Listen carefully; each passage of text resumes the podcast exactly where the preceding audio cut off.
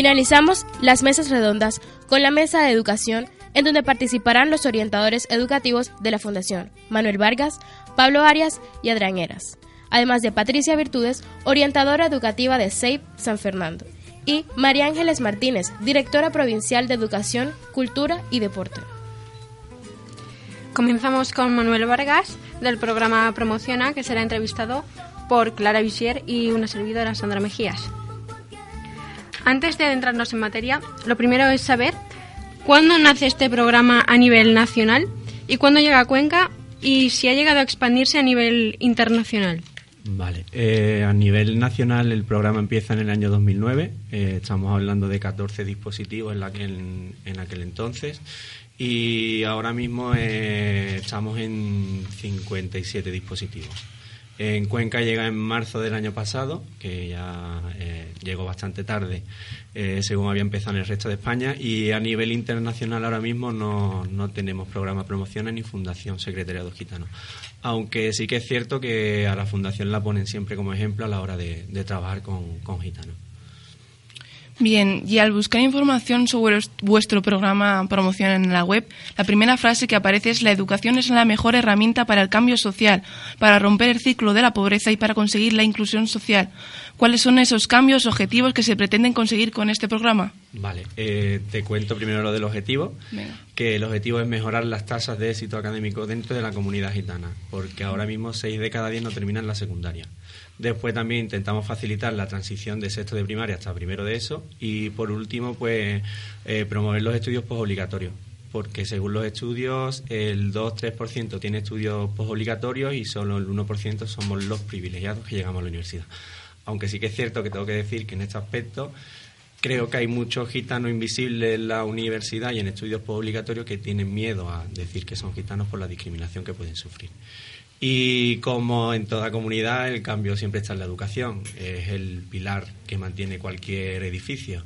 Eh, tenemos que empezar por la educación para después encontrar un empleo un poco más estable y ser personas de pleno derecho. Muchas gracias. ¿Hacia qué tipo de perfiles va dirigido este programa? Eh, normalmente los programas educativos mm, dirigidos a comunidad gitana están destinados a niños asentistas. en este caso, la Fundación eh, vio la necesidad de crear referentes y lo que hacemos es trabajar con niños desde quinto de primaria hasta cuarto de eso, eh, que no tienen más de un 25% de asentismo y que no tienen un desfase curricular de más de dos años. Después firmamos un acuerdo con los centros educativos y firmamos un acuerdo con la familia y también con los niños. Digamos que somos cuatro patitas de una mesa y esas cuatro patas tienen que estar bien sujetas. Por otra parte, tendemos a pensar que la educación solo se da en los centros educativos entre el profesor y el alumno, pero vosotros ampliáis el concepto y atendéis diversos factores e individuos que puedan tener un papel en todo esto.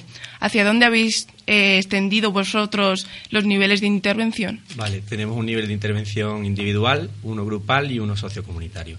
El sociocomunitario está dirigido a campañas de sensibilización, como la campaña de Samuel, en la que pedimos que la cultura y la historia del pueblo gitano se incluya en el, en el currículo educativo, algo que nos parece indispensable para sentirnos propios del, mismo sistema.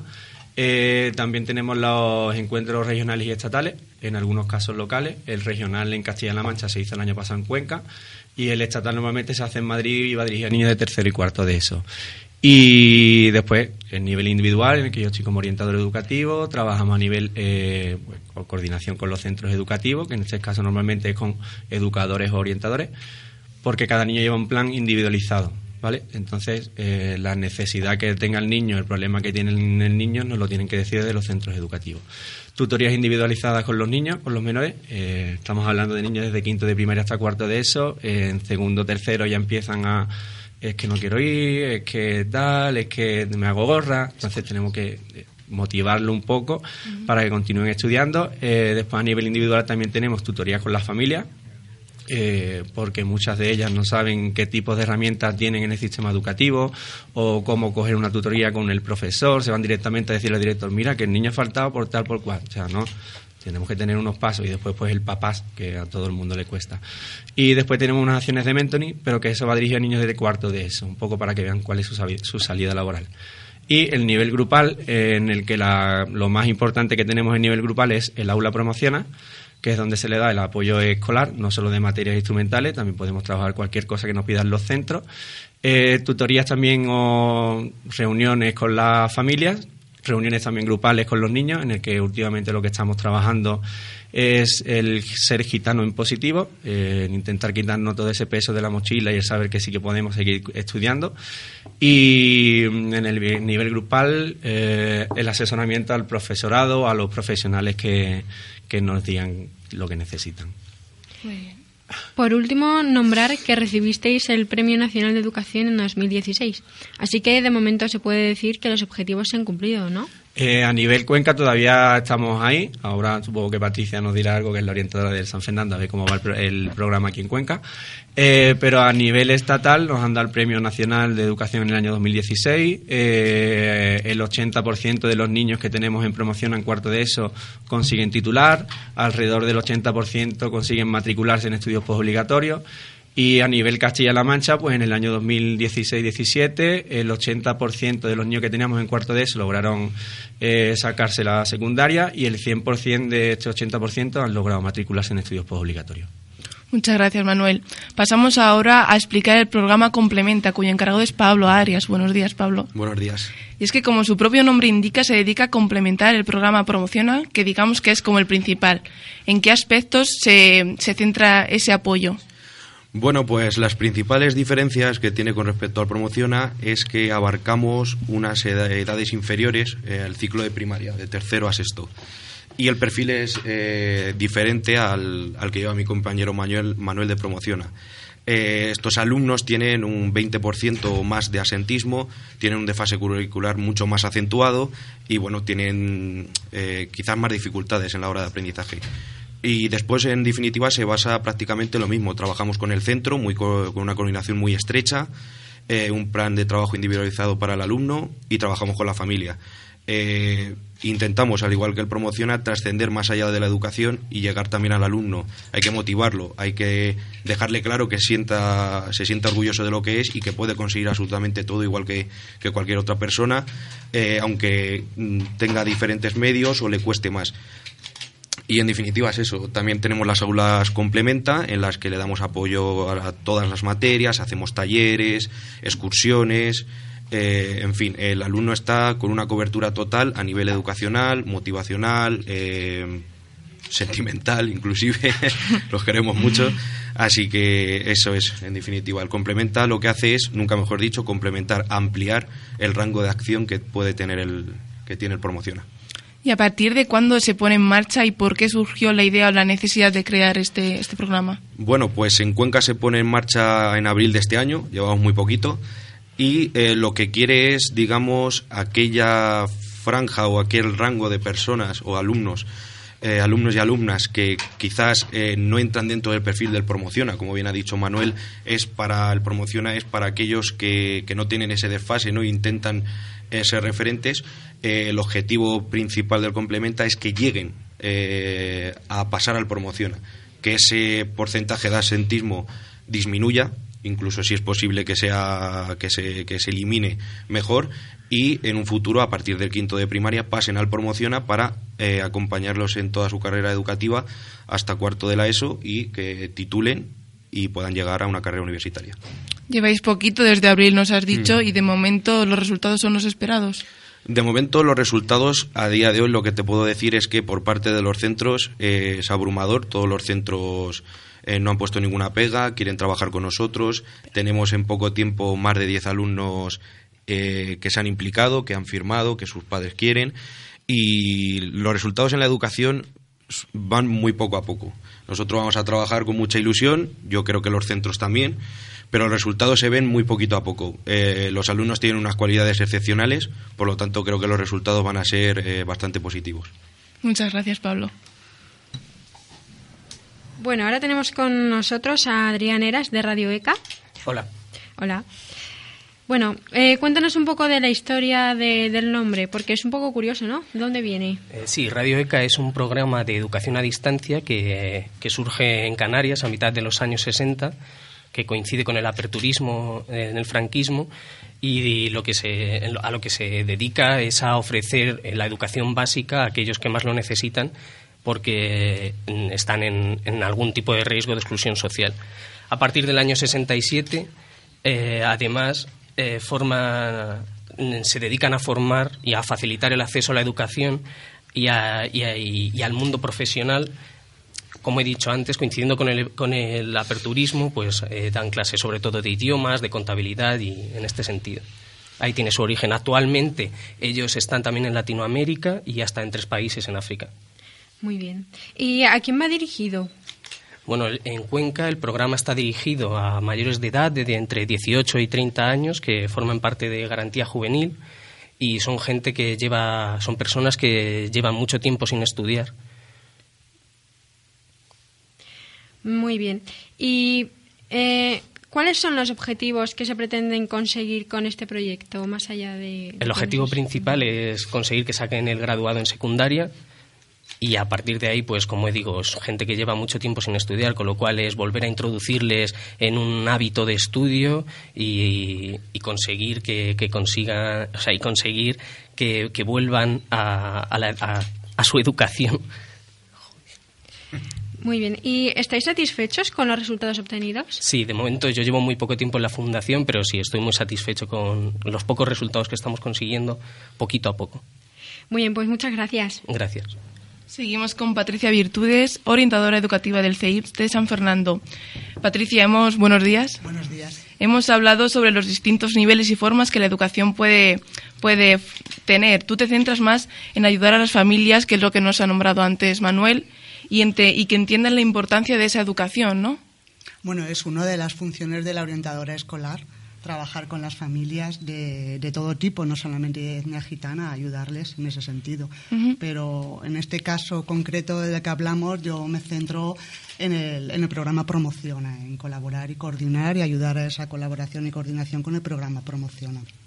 Bien. Más que en las familias, estoy ayudándoles les traspaso esa información sobre los chicos que necesitan para poner en marcha el programa, los puntos fuertes, donde tienen que reforzarlos, cómo tienen que ayudarlo y mantenemos una comunicación constante tanto con el promociona como con el complementa que acaba de, comenzar.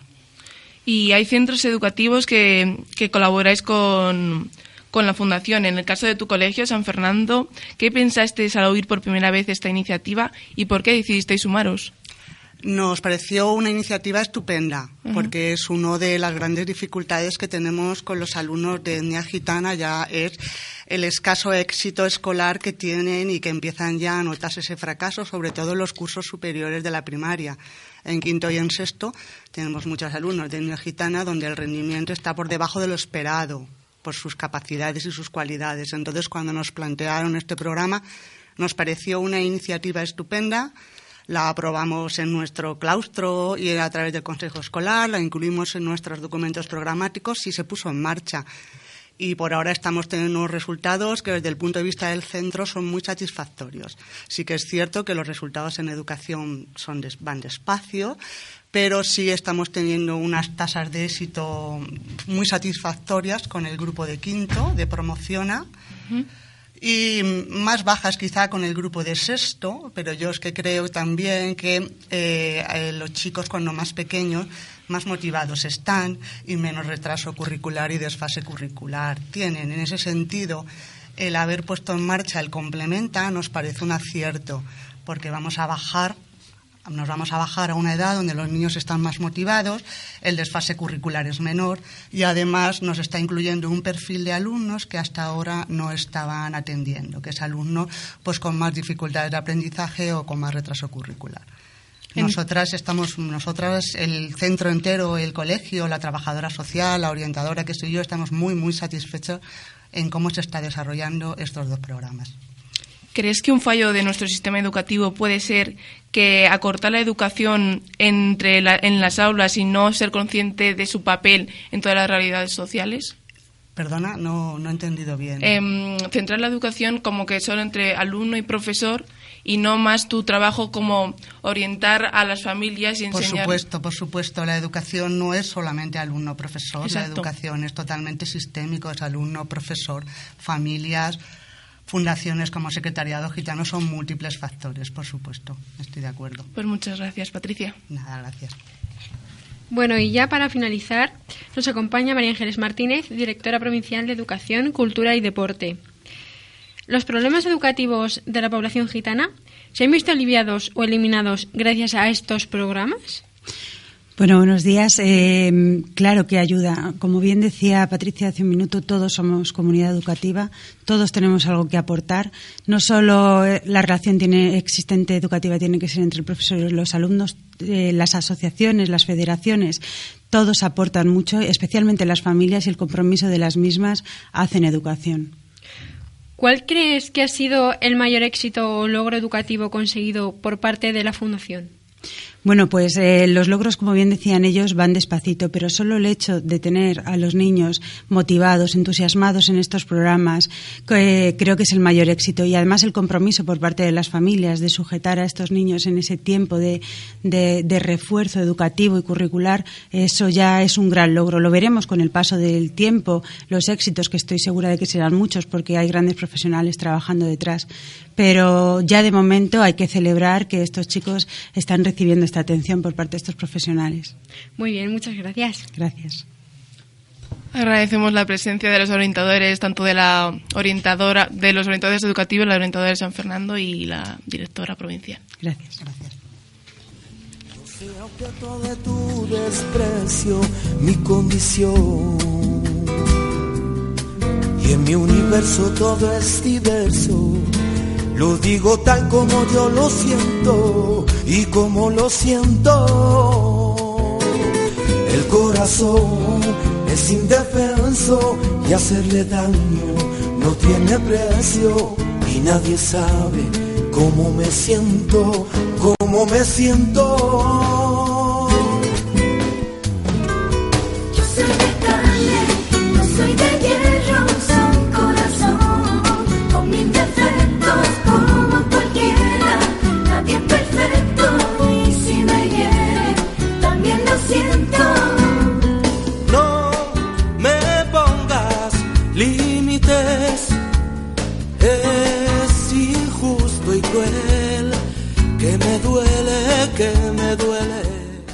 Esta historia comienza con un deseo. El de la joven Samara en el día de su 18 cumpleaños. Samara soñaba con encontrar un trabajo y un lugar donde vivir. Pero ese día descubrió que el camino no sería fácil. Tendría que recorrer kilómetros llenos de obstáculos para llegar a su destino. Otros lo habían intentado antes que ella y casi siempre habían vuelto con sus sueños rotos. Aún así, decidió intentarlo. En el camino encontró muchas sorpresas, unas llenas de luz y otras de tinieblas. Aquel debía ser el bosque de los prejuicios. No debía escucharlos. Tenía que salir de allí. Tras varios días andando, llegó a otro lugar. Y Samara pensó, hay muchas puertas. Llamaré a todas. Seguro que por alguna me dejan entrar. pero se equivocaba. Había llegado a la ciudad de las puertas que se cierran. Llena de tristeza, salió por el único lugar que encontró. Entonces recordó una vieja historia sobre una oscura cueva en la que miles de ojos te observan. Estaba en la cueva de las miradas negativas. Retrocedió asustada, pero ya era tarde. Pensó que aquel era el final de su sueño. Pero entonces una luz brilló en la oscuridad. Había llegado demasiado lejos para abandonar. Sentía que ya estaba muy cerca, así que continuó. Y al salir, lo vio. Por fin estaba frente a su destino. Había llegado a cero, la ciudad de la igualdad, donde en lugar de murmullos hay palabras de ánimo, donde las puertas no siempre están cerradas y donde todo el mundo tiene las mismas oportunidades, ni más ni menos. Ah, por cierto, hay algo que no os he contado, y es que Samara es gitana. Y aunque este pueda parecer el final de su historia, es solo el principio. Esta historia no está basada en la vida de una joven. Está basada en la vida de muchos jóvenes que, por ser gitanos y gitanas, tienen que superar más dificultades que el resto. El rechazo social y la discriminación hace que tengan menos oportunidades en muchas facetas de su vida. Construyamos una sociedad donde nadie empiece con desventaja, porque la igualdad es partir de cero.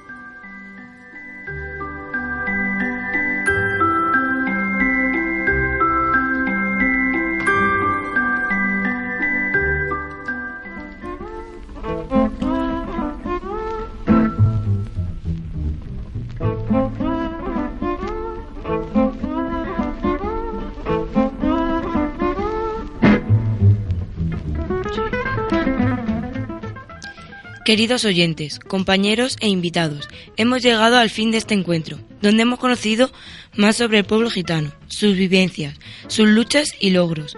Que nuestro mensaje no se quede en el aire y que ayude a trascender la lucha que necesita ser escuchada. Aquellos que son llamados pueblos sin nación se vuelven como las hojas que se van con el viento, pero que retornan al lugar donde dejaron el corazón, porque no hay camino que se recorra en esta vida sin un poco de sufrimiento.